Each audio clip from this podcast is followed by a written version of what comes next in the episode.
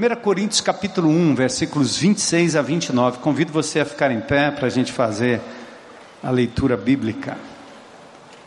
A primeira carta, a primeira epístola de Paulo aos Coríntios, capítulo 1, versículos 26 a 29. Deus não desiste de nós, né? Deus não desiste de você. Hoje à noite nós vamos falar sobre esse carpinteiro que é capaz de reciclar vidas. Jesus. Paulo escreve assim, ó: Irmãos, reparai pois na vossa vocação, visto que não foram chamados muitos sábios segundo a carne, nem muitos poderosos, nem muitos de nobre nascimento pelo contrário, Deus escolheu as coisas loucas do mundo para envergonhar os sábios. E Deus escolheu as coisas fracas do mundo para envergonhar as fortes. E Deus escolheu as coisas humildes do mundo e as desprezadas, as que não são, para reduzir a nada as que são, a fim de que ninguém se vanglorie na presença de Deus. Vamos orar. Senhor, quero adorar o teu nome nesta tarde e noite, pelo privilégio de termos sido chamados para o cumprimento da poderosa e maravilhosa missão que o Senhor Jesus Cristo nos legou Quero te agradecer porque o Senhor não fez uma seleção baseada nos mais poderosos, nos mais inteligentes, nos mais ricos, nos mais capacitados.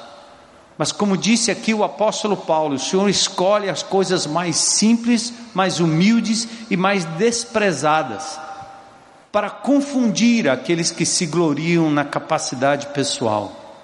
Então eu quero louvar o teu nome nesta noite, Senhor porque o Senhor de verdade é aquele capaz de reciclar vidas, transformar vidas, nos tirar de um estado de humilhação para um estado de exaltação na tua presença, tornar pessoas que outrora seriam incapazes até de falarem, Senhor, pessoas capazes de declarar, testemunhar do amor de Jesus.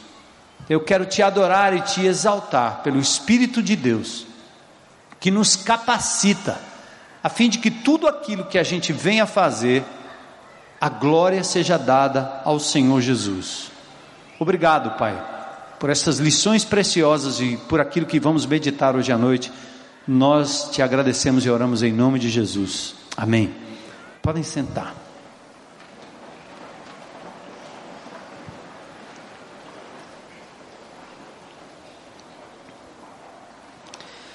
É interessante o que a, a religiosidade faz com a gente, né?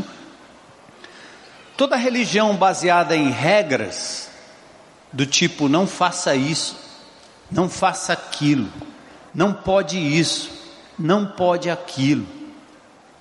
Se você fizer, vai perder, se fizer, vai ganhar. Toda religiosidade baseada no cumprimento de regras, torna pessoas obedientes às regras ou pessoas obedientes às regras, mas não necessariamente com o coração íntegro, mudado e entregue ao Senhor.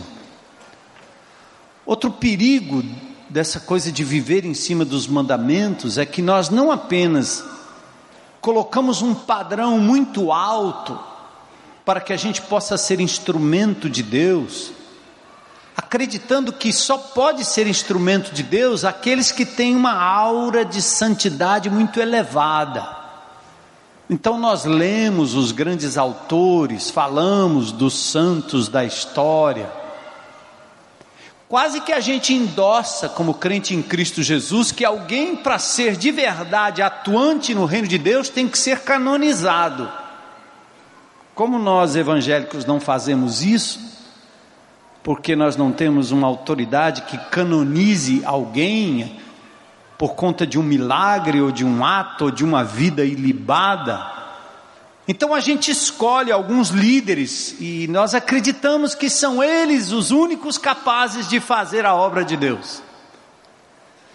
E aí na igreja, quando a gente fala sobre liderança, chega a dar um arrepio. Você diz: não, não, não, eu não.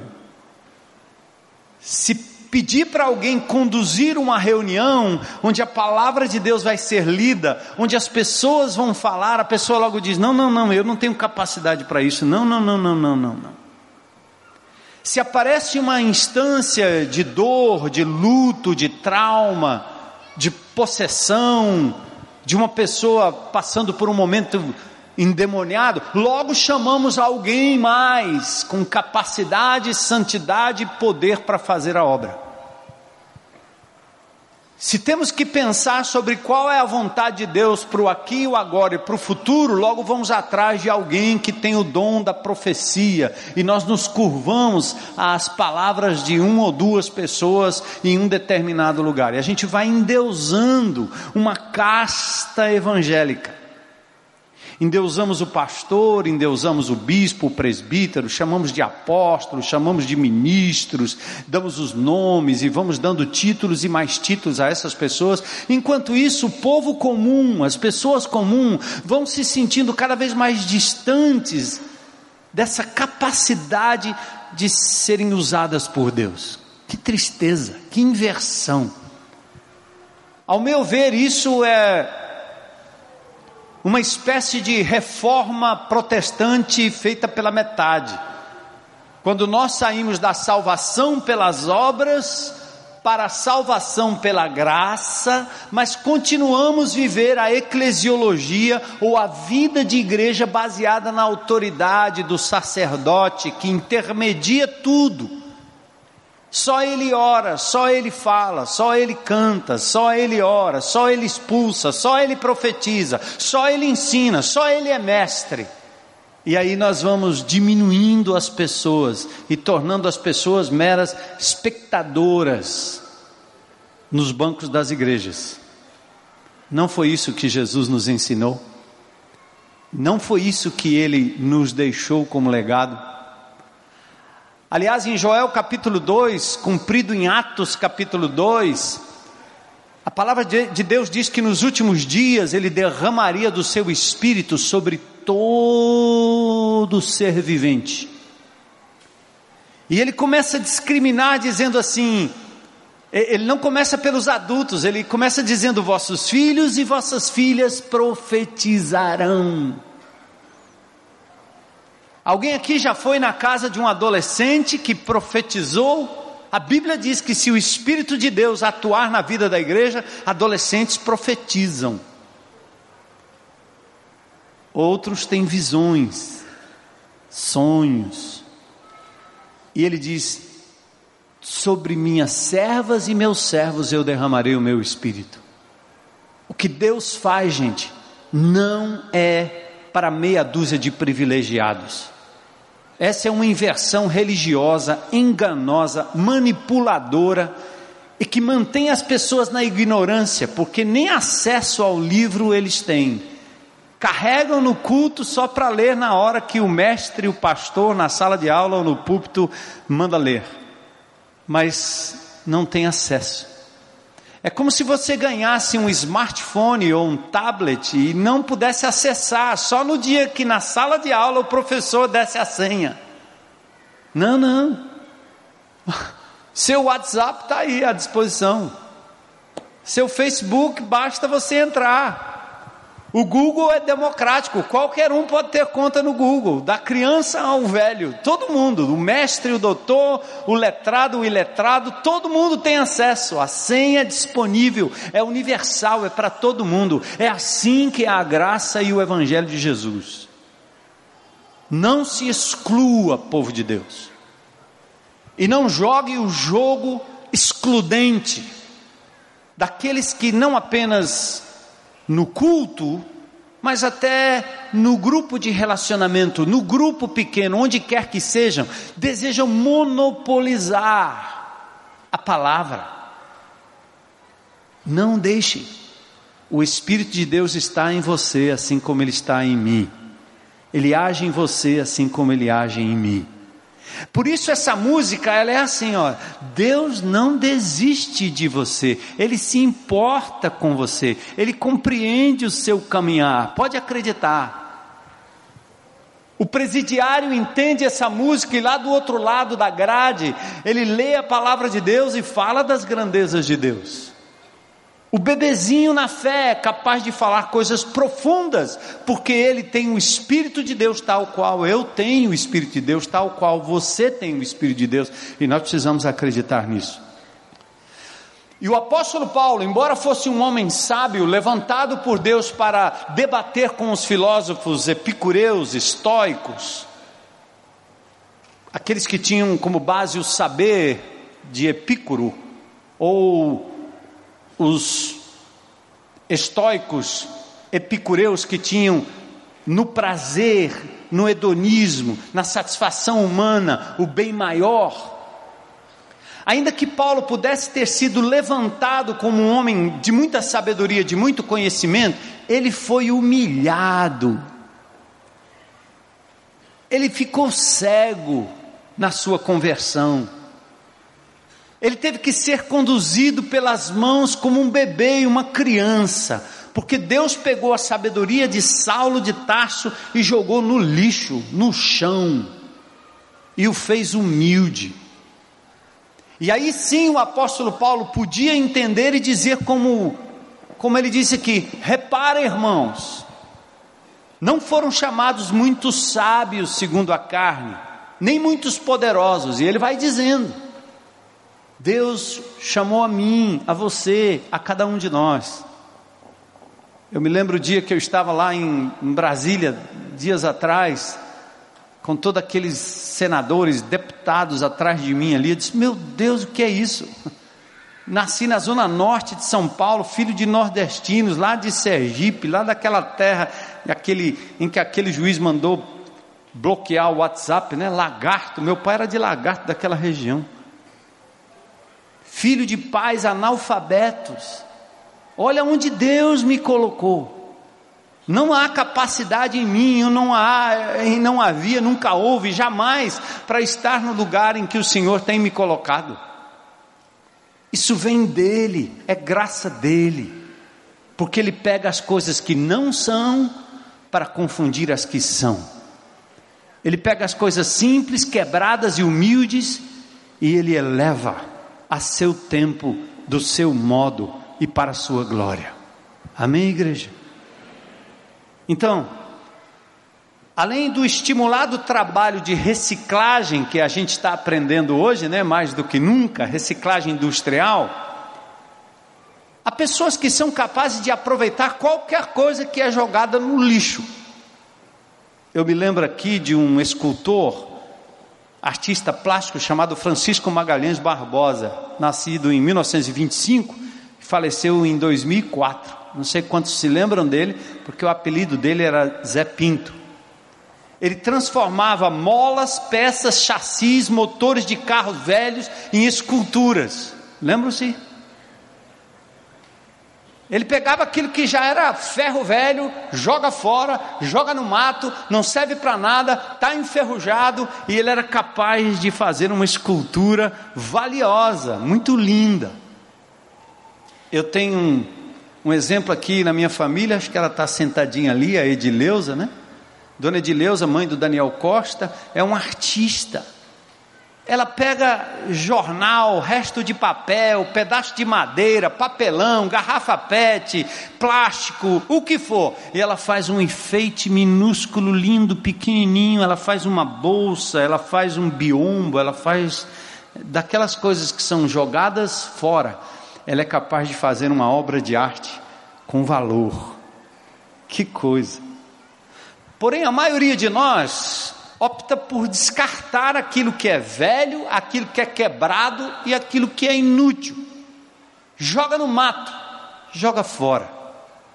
Aliás, consertar o que já foi quebrado tantas vezes, a gente diz assim: não tem futuro isso aí.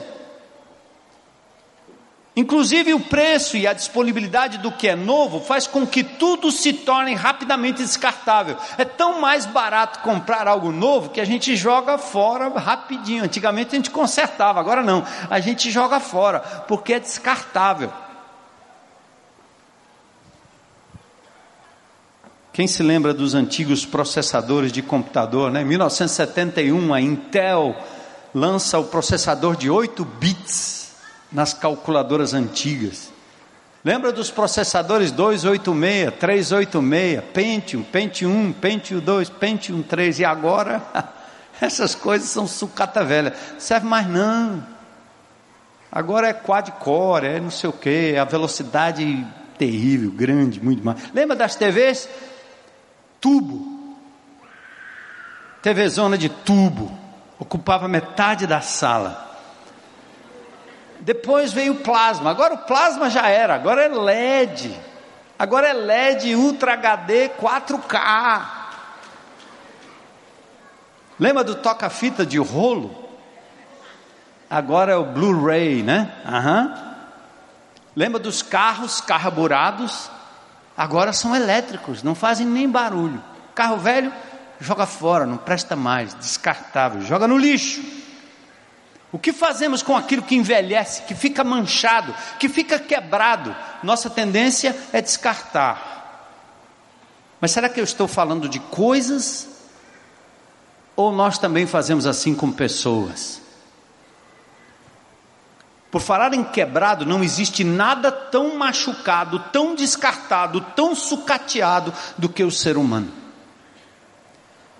Nós nascemos em ambientes que são hostis, nós apanhamos desde o início. Às vezes no ventre da mãe, que passa por sufoco, que é maltratada pelo pai, que é abandonada, traída pela família. As emoções de uma criança no ventre já são afetadas de uma forma ou de outra pela forma que a mãe é tratada no lar.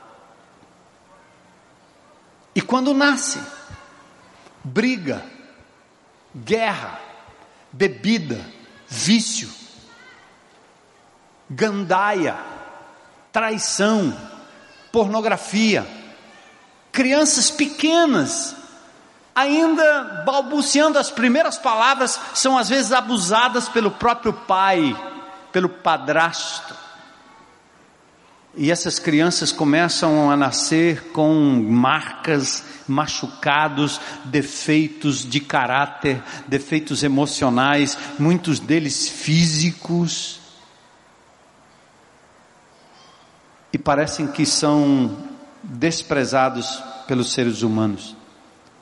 A competitividade vai nos machucando a pressão familiar, a pressão econômica, as doenças, os traumas, a violência, você não serve mais. O medo, o mundo, o inimigo acabam quebrando o ser humano por dentro e por fora. Nunca se viu tanta gente doente emocionalmente falando.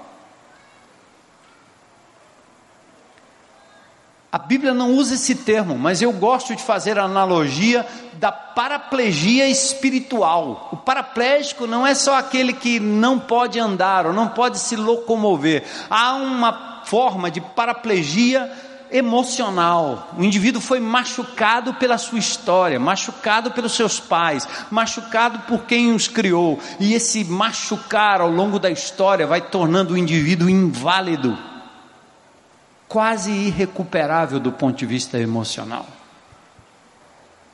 Nunca se viu tantos doentes. Nunca se viu uma geração tão vulnerável às doenças, aos vírus, às bactérias. Estamos frágeis. Exemplo da expectativa de vida de um adolescente num bairro como esse do Ancuri, ele não espera que vai viver além dos 18 anos. Quando você vai nos centros socioeducativos, esses meninos não têm expectativa de vida maior do que 20 anos, 18 anos de idade. Eles sabem que vão morrer a qualquer momento. Será que você também se sente assim, às vezes descartável? Você está velho, você está aposentado, você não consegue mais, você é ignorante, você não tem diploma, você não fala inglês, você não tem dinheiro, você não tem amigos, você não tem prestígio, você não conhece o deputado, você não conhece o senador, Quem é você? A Bíblia descreve uma multidão de doentes, leprosos, lunáticos, prostitutas, bêbados, viúvas, órfãos, ladrões, abandonados, iletrados, violentos, violentados, todos vivendo à margem da religião. Porque a religião descarta, só pega os melhores, os brilhantes. É interessante na leitura do Novo Testamento como Jesus andava cercado de gente que não prestava. Ele atraía publicanos e pecadores, esse era o nome. De novo, gente doente, gente leprosa, lunático, prostitutas, bêbados, viúvas, órfãos, ladrões, abandonados, viuvez aqui no sentido do abandono, sem prestígio, né? Você perde o referencial do marido e aí quem vai cuidar de você? O INSS? Ridículo. Pessoas iletradas, até violentos, violentados. Agora que conhecemos Jesus e fomos alcançados pelo seu poder e recebemos dele um novo mandamento, amar o próximo como somos amados por eles, servir o próximo como somos servidos por ele, e ele diz: Como eu fiz, vocês devem fazer também. Então, como é que nós vamos vencer essa sensação de inutilidade, essa inércia que às vezes nos paralisa e espera que alguém faça em nosso lugar? Aí, sabe o que acontece? Presta atenção, veja se não é isso. Atenta aí comigo, igreja. Quando esse sentimento toma conta da gente, esse sentimento de inutilidade, de que a gente não consegue, de que a gente não é capaz, sabe o que faz? Nós esperamos sempre muito mais receber do que dar, não é não? Você entra num relacionamento para receber. Você entra numa igreja para receber. Você entra numa amizade para receber. Você entra num grupo para receber. Sempre você tem o problema, sempre você está tão inadequado que você não é capaz de dizer: Eu tenho algo a oferecer, porque o Senhor já me tem dado muito, a despeito das minhas limitações. Então nós invertemos, como o próprio Paulo ou Lucas menciona, o Senhor Jesus Cristo dizendo: mais bem-aventurada coisa é dar do que receber, a gente inverte, porque a gente se sente inadequado. Eu nunca sei o suficiente, alguém tem que me ensinar. Eu não consigo fazer isso, alguém tem que fazer por mim. E você vai se tornando esse codependente. Acabamos recebendo mais do que damos e sendo mais servido ou servidos do que servindo a outros. Como acabar com essa expectativa de que alguém só pode servir a Deus ou facilitar um GR, por exemplo, se for uma pessoa experiente, sem mácula, sem defeito, conhecedora profunda da palavra, sem pecado?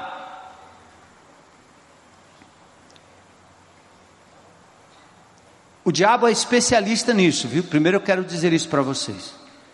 Em Lucas capítulo 22, verso 31, Jesus diz assim: Simão, Simão, eis que Satanás vos reclamou para vos peneirar como trigo, eu, porém, roguei por ti para que a tua fé não desfaleça. Sabe o que, Jesus estava dizendo? Jesus estava dizendo assim, ó, mais ou menos como alguém que te conhece e, e, e, se encontra com alguém e alguém começa a enredar sobre a sua vida e destacar seus defeitos. Sabe Fulano? Sabe Beltrano? Você não sabe. Ele é capaz disso, ele é capaz disso, ele não faz isso, ele não é isso, ele não é assim, ele não é aquilo. E Jesus ouvindo aquilo sobre Pedro, mesmo reconhecendo os defeitos de Pedro, Jesus roga por Pedro intercede por Pedro, porque o que o diabo estava fazendo é colocando a vida de Pedro numa peneira, peneirando, deixando cair o que prestava e mostrando só aquilo que não presta. Já viu esse tipo de gente? Ele olha para a igreja, a única coisa que ele consegue ver é o que não presta, e vai ver mesmo. Pessoas que olham para a sua vida e não é capaz de entender qualquer outra coisa senão os seus defeitos. E ele gosta de apontá-los. Parece que há uma satisfação mórbida em, em falar mal denegrir a imagem do outro. O diabo é especialista nisso e ele tem seus agentes até no meio do povo de Deus. Jesus intercedeu. Sempre que ouvimos um apelo para servir, sermos úteis em alguma causa, sermos solução para algum tipo de problema, a mão que leva a cura, temos essa sensação de inutilidade, de incompetência, ou então projetamos isso nas pessoas e não permitimos que ninguém se levante para fazer a obra, porque a gente diz: você não é capaz, você tem que ter curso. Você não pode estar tá vivendo desse jeito aí. E aí nós vamos impedindo que pessoas sejam usadas pelo poder do Senhor. Vamos quebrar esse mito dos perfeitos aqui hoje à noite. O mito de que há pessoas que já resolveram todos os seus problemas e todos os seus traumas, e aí sim eles podem liderar. É uma desculpa para os que se omitem e uma desculpa para aqueles que se acham perfeitos e prontos, além de pouco produzirem para o reino, impedem as pessoas de serem úteis no reino. Então, Quão prontos estavam, a pergunta, quão prontos estavam os apóstolos quando Jesus os chamou e os incumbiu de levar adiante a mensagem do Evangelho? Às vezes eu fico pensando assim, irmão, presta atenção, se a gente tivesse começado do zero para alcançar fortaleza para Jesus, e se a gente pudesse pegar todos os grupos de 5, 10, 15, 20 membros da IBC, que estão reunidos às vezes em grupos pequenos, se ajudando, ajuda mútua, um segurando no outro, e estamos aqui, estamos nos estimulando. Ah, se a gente pudesse dizer assim, cada um desses membros aqui, vamos sair com a incumbência de abrir um grupo do zero porque Deus é poderoso para lhe usar, como Ele é poderoso para me usar, e Ele quer nos usar para a honra e glória do nome dEle. Imagina o que aconteceria nessa cidade. Mas logo se a gente fizesse isso, você daria um pulo para trás. Eu não, peraí, eu não. E se levantariam aqueles que diriam também: não, eles não estão preparados para isso. Vamos dar uma olhada. Hoje, no perfil de alguns discípulos de Jesus. Quão prontos estavam os apóstolos quando Jesus deu a cada um a incumbência de edificar a igreja e expandir o seu reino. Vamos observar o perfil desses discípulos e desses apóstolos de Jesus. O primeiro perfil, eles eram absurdamente presunçosos.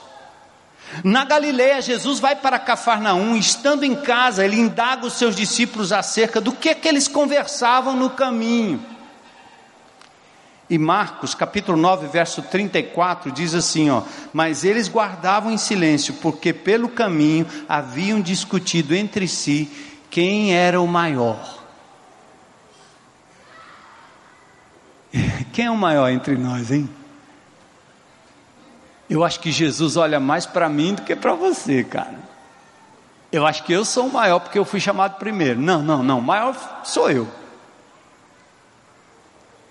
Jesus capta a presunção daqueles homens e sabia que eles vinham discutindo no caminho sobre uma, uma, uma, uma matéria de menos importância, que tem a ver com soberba, com presunção. Eles eram presunçosos.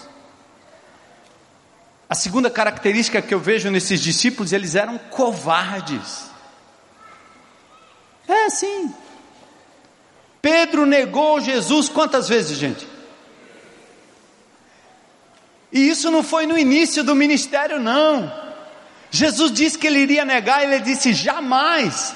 Foi no final do ministério, no momento de maior sufoco, tendo andado com Jesus, vivido com Jesus, visto os grandes milagres de Deus. Olha o que Pedro faz em Mateus capítulo 26, versos 70, 72 e 74.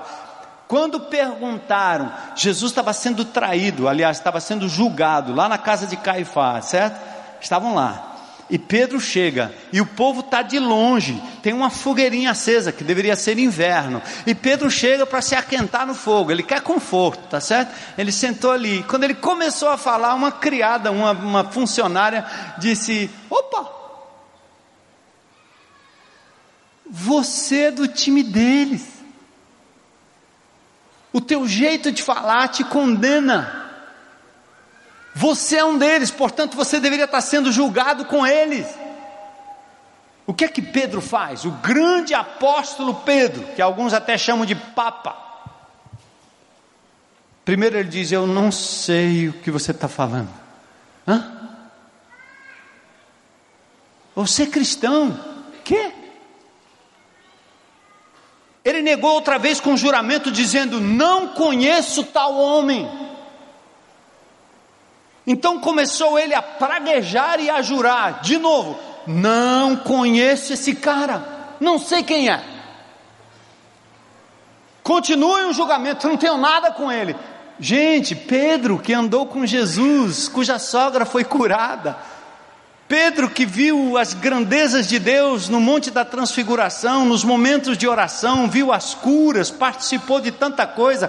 Olha o calibre, olha o nível Outra coisa, eles eram críticos.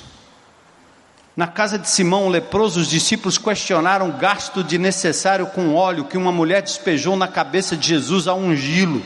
Mateus 26, verso 8.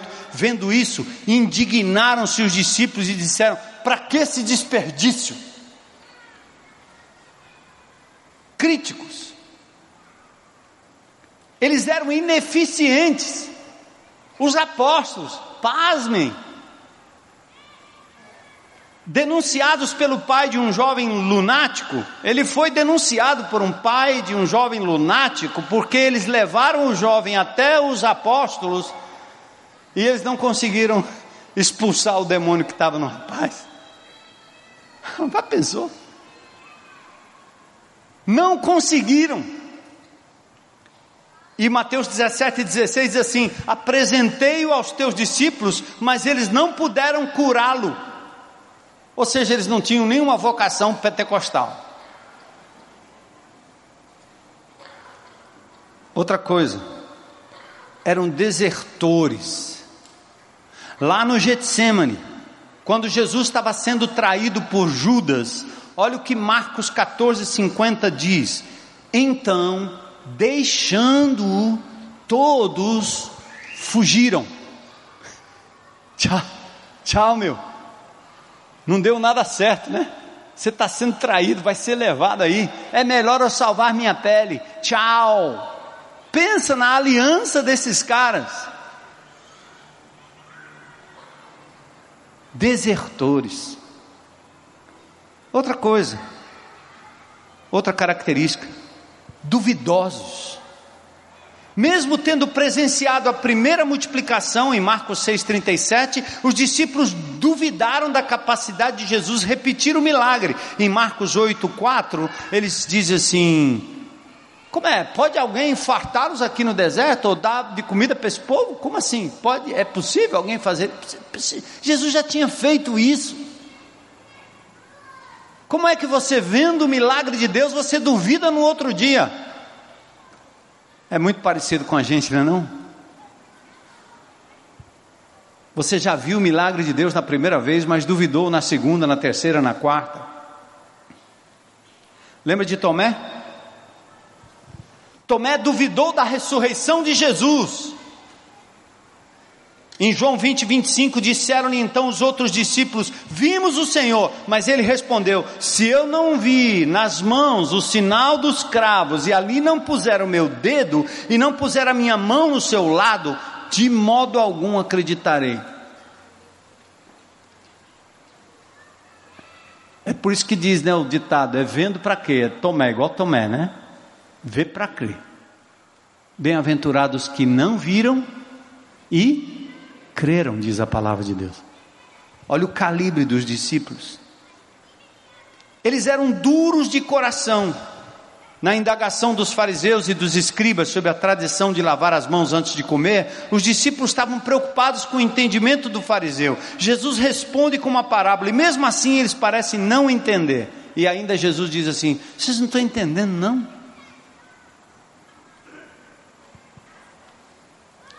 Faltava-lhes fé.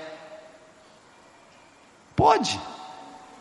Faltou-lhes fé para curar o que sofria de ataques. Já falamos desse texto aqui também. Mas em Mateus 17, 20, por que motivo não podemos expulsá-los? Eles perguntaram a Jesus. Aí Jesus assim, porque a fé de vocês é pequena demais. Ei, nós estamos falando de Pedro, João, Tiago, os grandes apóstolos aqueles santos que os caras ao longo da história fizeram estátuas dele, né? E que a gente passava lá a mão para ser, ser receber uma benção. Os infalíveis, os grandes nomes, os grandes homens, os homens que andaram com Jesus bem pertinho. Eles eram avarentos como Judas. Aliás, Judas era ladrão, era mais do que avarento, ele era ladrão. Ele censurou Maria que derramou óleo em Jesus, aquele perfume de Jesus. Se isso aí a gente podia vender e dar para os pobres. Conversa. Ele estava de olho no dinheiro, no desperdício. Ele achava que era um desperdício fazer aquilo por Jesus. Críticos com a questão financeira. Nada generoso. Os discípulos eram também sem entendimento. Pedro repreendeu Jesus quando este falou em ir para Jerusalém, sofrer muitas coisas dos anciãos e ser morto e ao terceiro dia ressuscitar. Mateus capítulo 16, verso 22. Pedro, chamando-o à parte, começou a reprová-lo, dizendo: Tem compaixão de ti, Senhor. Isso jamais vai acontecer com o Senhor. Atente aí, ó. Quando Jesus antecipou que ele iria à cruz, que ele sofreria e que ele ressuscitaria, Jesus estava dizendo que a única forma de salvar o ser humano era dando a sua própria vida em resgate destes seres humanos. E Pedro estava preocupado, sabe com o que? Com política. Ele estava preocupado se Jesus Cristo seria o substituto de César. Ele estava preocupado se Jesus, agora com todos aqueles poderes miraculosos, poderia enfrentar uma legião de soldados romanos e levá-los ao trono de Roma para ser o grande imperador. E aí sim o reino de Israel seria agora o grande império ao invés do império romano. Pedro estava com a visão no horizontal, ele não tinha percepção, ou perdia às vezes a percepção do que Jesus estava fazendo em prol da humanidade, em prol do pecado, em prol da derrota do diabo. Ele não conseguia ter essa visão espiritual, profética tampouco.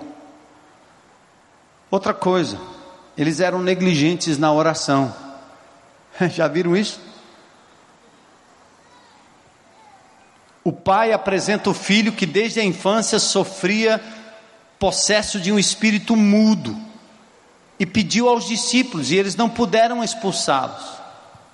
Marcos capítulo 9, versos 28 e 29. Quando entrou em casa, os seus discípulos lhe perguntaram em particular: Ei, explica aí, Jesus, por que, que não deu certo? Essa tentativa de expulsar o demônio que emudecia essa criança. Aí Jesus diz assim: é porque essa casta aí só sai com oração e. Então os discípulos estavam achando o seguinte: rapaz, é só falar no nome de Jesus é fácil, meu amigo. Que a gente chega lá e fala uma língua estranha e decreta e bate o pé e os demônios vão sair correndo. E eles estavam achando que aquilo ali era assim mesmo. Estava à disposição. Basta estalar os dedos, né? E Jesus disse: não faltou oração, faltou submissão ao Rei dos Reis, ao Senhor dos Senhores, ao Pai eterno, aquele que tem um nome acima de todo nome. Faltou jejum, Faltou você se privar daquilo que talvez seja importante para o seu corpo por uns dias, para se consagrar ao Senhor e se preparar mais para enfrentar estas batalhas. E eles pediram que Jesus lhes ensinasse a orar. Lucas 11, 1. De uma feita estavam, estava Jesus orando em certo lugar. Quando terminou, um dos seus discípulos lhe pediu: Senhor, ensina-nos a orar, como também João ensinou os seus discípulos. Tem alguém aqui que tem dificuldade de orar? Os apóstolos também tinham. E eles pediam: Jesus, me ensina aí. Como é isso aí? Outra coisa, eles eram vingativos, sabia? Eles queriam fazer descer fogo do céu sobre a aldeia dos samaritanos que lhe negaram pousada. Lucas 9,54, vendo isto, os discípulos Tiago e João perguntaram: Senhor, queres que, queres que mandemos fogo do céu para os consumir?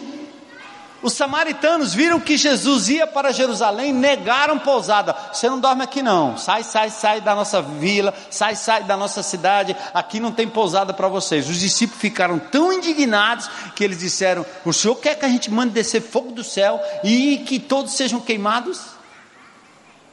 Eu pergunto: algum, alguém aí de vocês gostaria de ter esse poder aí? No trânsito? Em casa? No trabalho?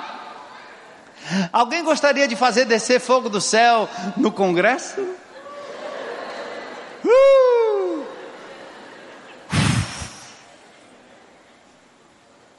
No cara que te deve? Naqueles indivíduos que levaram aquela moça encapuzada para dar um rolé e quem sabe abusar dela? Os discípulos queriam a todo custo usar da vingança naquele momento. Outra coisa, eles eram duros em perdoar. E aqui de novo o mestre Pedro, em Mateus 18, 21, o discípulo, o apóstolo Pedro, quando Jesus fala de perdão, ele diz assim: peraí, até quantas vezes eu vou perdoar esse cara aí? Está demais.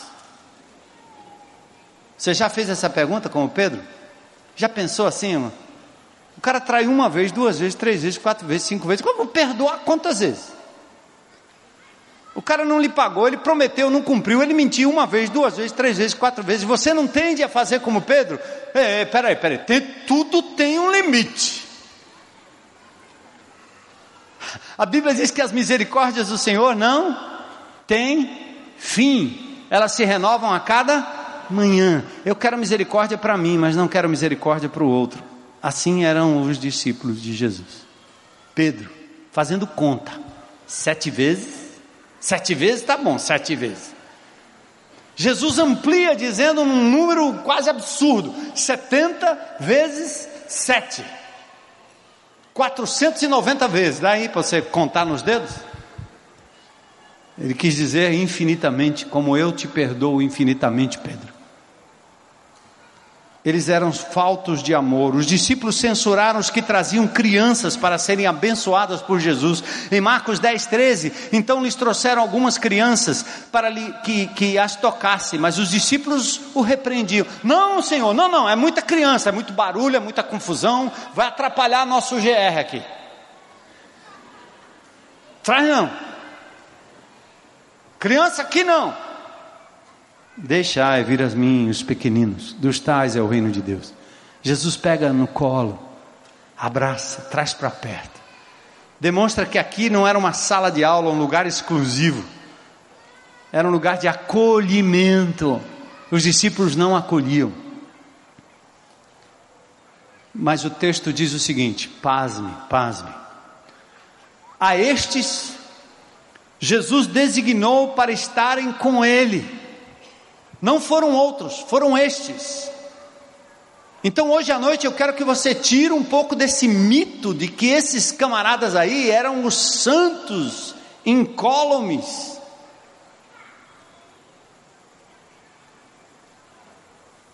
Jesus designa estes para estarem com Ele, para pregarem em seu nome, dando-lhe um reino, designando-lhes um reino. Marcos 3,14, escolheu doze, designando-os como apóstolos, para que estivessem com ele e os enviasse a pregar. Marcos 3,14. Foram estes que o Senhor escolheu. Gente simples, gente comum, gente como a gente. Lucas 22, 29, ele diz: Eu estou designando para vocês um reino. Eu lhes designo um reino, assim como meu pai o designou a mim, eu passo a responsabilidade para vocês. Aliás, Deus dá a eles autoridade sobre demônios e doenças. Lucas 9, 1, 2 e 6, reunindo os doze, deu-lhes poder e autoridade sobre todos os demônios e para curarem doenças. Enviou-os a pregar o reino de Deus, saindo, pois, os discípulos percorreram as aldeias, anunciando o evangelho e fazendo curas por toda a parte. Jesus foi além do círculo de liderança e enviou muitos outros com a mesma incumbência. Veja lá, em Lucas 10, 1 e 9.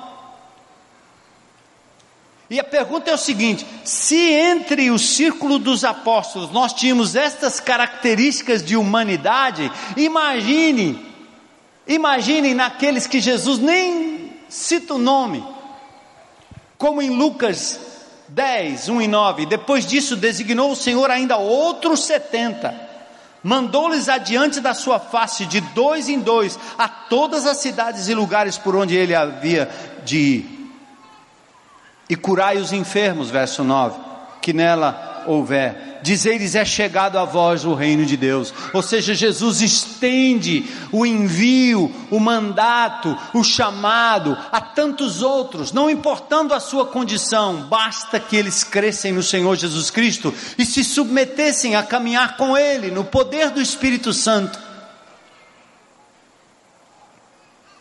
Paulo tinha isso muito claro na mente dele. 1 Coríntios 15, 8 e 10, ele fala sobre si mesmo, dizendo assim: Depois dos grandes apóstolos, por derradeiro de todos, apareceu também a mim como um abortivo. Pois eu sou o menor dos apóstolos, nem sou digno de ser chamado apóstolo, porque eu persegui a igreja de Deus. Mas olha o verso 10, gente. Toma isso para a sua vida. Mas pela graça de Deus, o que, gente? Sou o que sou. Sou o que sou por quê? Pela graça de Deus. E a sua graça para comigo não foi vã. E ele continua, né? Tem mais? Antes trabalhei muito mais do que todos eles, todavia não eu. Mas quem? A graça de Deus que está comigo. Viram aí a percepção do apóstolo Paulo? Eu sou o que sou pela graça. Diga isso. Diga isso para Deus, diga isso para você mesmo, diga isso para as pessoas. Eu sou o que sou pela graça. E Deus me fez assim com um propósito. Ele começou uma obra em mim e ele não terminou, ele vai continuar. Ele continua trabalhando em mim, Ele não desistirá de mim. E assim você tem que olhar para você mesmo, mas é desta forma que você tem que olhar para as pessoas que estão ao seu redor durante a semana, no dia a dia, os presidiários, os doentes, os meninos de rua, os jovens, os adultos, os idosos, as crianças, os adolescentes. Paulo tinha claro juízo sobre a sua própria condição. E veja o que Pedro diz em 1 Pedro 5, 10 e 11. Ora, o Deus de toda graça, que em Cristo vos chamou à sua eterna glória, depois de ter de sofrido por um pouco, Ele mesmo vos há de o quê? Aperfeiçoar, firmar, fortificar e o quê? Fundamentar. Então a Ele seja glória. Paulo diz em Filipenses 1,6: Estou plenamente certo de que aquele que começou a boa obra em vós há de completá-la até o dia de Cristo. Deus não desistiu de você, meu irmão. Então não desista das pessoas que estão ao seu redor. Amém? Lembra quando eu vim aqui pedir para vocês para a gente comprar uns colchões para os presidiários, né? Teve gente que disse, pastor, aqueles caras merecem, são uns pregos. Vamos comprar prego para eles dormirem em cima. Vamos comprar vidro, botar vidro para eles dormirem em cima de vidro quebrado. Bando de bandido, aqueles caras não merecem um colchão para fofar o sono dele, não. E quando essa reação chegou ao meu coração, foi a oportunidade que eu retornei aqui para dizer o que? O amor de Deus não é seletivo. Você quer amar a criancinha e descartar o desgraçado que cometeu um erro na história? O amor de Jesus não é esse amor. Esse amor seu é seletivo. Você ama quem lhe convém. Você ama por conta da pieguice que diz que só pode ajudar menininho, criancinha, carentinha, pequenininho, bebezinho, bibi, bibi, bibi, bibi. Se fosse desse jeito, nós todos teríamos que ser salvos só quando a gente fosse bebê. Mas Deus me alcançou, um menino rebelde, com 17 anos de idade, fazendo as maiores loucuras que a minha esposa foi testemunha durante o tempo que me conhecia enquanto jovem. Mas o Senhor me resgatou. Ele me amou como Ele te amou, amém? Amém? Então vamos lá. Lembra de Moisés? Moisés era o que? Gago.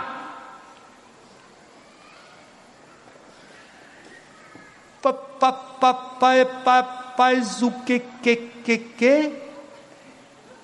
Eu não sei falar. Eu vou usar Arão. Vai, Moisés. Lembra? Gideão medroso, vou nada. Jeremias imaturo, eu sou criança, sou um bebê. Ruth era uma estrangeira. Rabi, uma prostituta.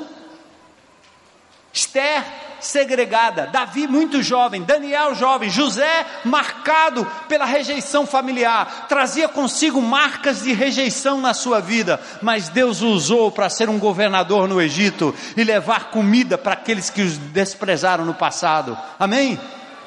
Ama. Ama aqueles que te desprezaram, ama aqueles que abusaram de você. Amem, irmãos. Porque Deus não desistiu deles porque Deus não desistiu de você. Amós era negociante, João Batista, um estranho morador do deserto.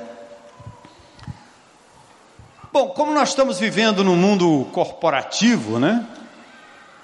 Administração, coaching. Então eu tenho aqui uma uma carta de uma agência de empregos do Jordão. Vou ler para vocês. Eu não sei se tem a carta aí, tem? Ah, vamos lá. Opa! Acompanhe comigo aí essa carta. Jerusalém, 5 de Nisan, 25 Anno Domini, depois de Cristo. É, ilustríssimo Senhor Jesus, filho de José, aos cuidados da carpintaria certo? Fábrica de móveis. 25922 Nazaré, Israel. É o CEP. CEP é o CEP da carpintaria. Prezado Senhor, nós da agência de emprego Jordão vimos agradecer-lhe o envio do currículo dos doze homens que Vossa Senhoria escolheu para posições de liderança em sua organização. Todos passaram por uma bateria de testes e os resultados já foram lançados em nosso computador. Eles foram entrevistados individualmente por nossos psicólogos e orientadores vocacionais. Seguem anexos os resultados dos testes. Vossa Senhoria deverá estudá-los cuidadosamente, um por um. Nossa opinião é que a, maioria, a maior parte de seus candidatos não tem o que? A experiência, o que mais? A formação intelectual e nem aptidão profissional que o seu tipo de empreendimento exige. Falta-lhes, por exemplo, a noção de trabalho em equipe. Recomendamos a Vossa Senhoria continuar procurando pessoas com experiência em liderança e que tenham o que? Comprovada capacidade. Simão Pedro é o que? emocionalmente instável e dados a acesso de mau humor. André absolutamente não tem a habilidade do líder. Esse aí é fraco demais. Os dois irmãos Tiago e João, filhos do senhor Zebedeu, colocam os interesses pessoais acima da lealdade empresarial. Tomé demonstra possuir uma atitude questionadora que tenderia a gerar o quê? Desânimo. Sentimos ser nossa obrigação dizer-lhe que Mateus foi incluído na lista negra do serviço de proteção ao crédito da Grande Jerusalém. Tiago, filho do senhor Alfeu e Tadeu, tem ambos tendências perigosamente o quê? Radicais. Atingindo altos índices na escala dos maníacos depressivos. Um dos candidatos, entretanto, exige, exibe um grande potencial. É um homem de capacidade, de muitos recursos, sabe lidar com as pessoas, tem uma mente para negócios como poucos além de contatos importantes a nível de alto escalão. Tem grande motivação, é ambicioso e responsável. Recomendamos Judas Iscariotes para a sua gerência e o seu braço direito. Augurando sucesso no empreendimento de Vossa Senhoria, despedimos-nos fraternalmente, Agência de Emprego Jordão. É assim a visão humana, né? É assim que às vezes você até acredita, né? Que você não é capaz, que você não pode, que você não dá.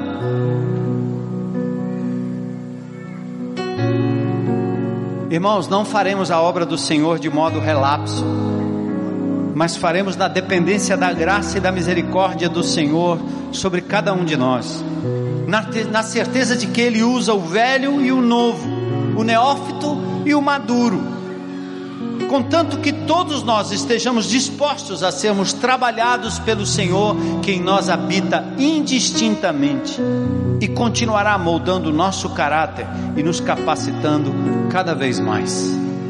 Aquele que começou a boa obra em você há de completar até o dia de Cristo. Eis-me aqui, Senhor. É muito bom saber hoje à noite que o Senhor usou pessoas como estes apóstolos para levar uma obra que dura milênios. E assim Ele quer usar você, amém? Aliás, às vezes na igreja você não se deixa ser usado nas coisas simples, e lá no mundo secular você toma decisões grandiosas é usado de forma grandiosa, mas quando se chega na hora de ser usado para a glória de Deus, para levar adiante, para liderar um processo, você recua. Não deixe o diabo, não deixe o inimigo de Deus tirar de você privilégio a oportunidade de ser usado por Deus. Deus não desistiu de você. E Ele é capaz de te conduzir em triunfo. E nós vamos ter as nossas lutas, nossas limitações sendo trabalhadas pelo Senhor. Aquele slogan, lembra? Aqui na igreja é proibida a pessoa, a entrada de pessoas perfeitas. Só Jesus é o único perfeito homem, ser humano, Deus que se fez homem. Então eu, hoje à noite eu queria que você saísse daqui estimulado a dizer: Eis-me aqui, Senhor, me usa, Senhor. Eu quero ser usado pelo Senhor. Me usa, Senhor. Eu não quero impedir que outros sejam usados, quero ter a humildade de aprender com os neófitos, com os novos na fé, de aprender com o meu irmão, mesmo em lutas, em dificuldades, que ele abra a boca e fala do que Deus está dizendo na vida dele, fazendo na vida dele. E eu quero me colocar à disposição também, Senhor. Curva sua cabeça em oração e responda a Ele agora. O que Deus te falou hoje à noite? E o que é que você vai fazer a respeito? Responda.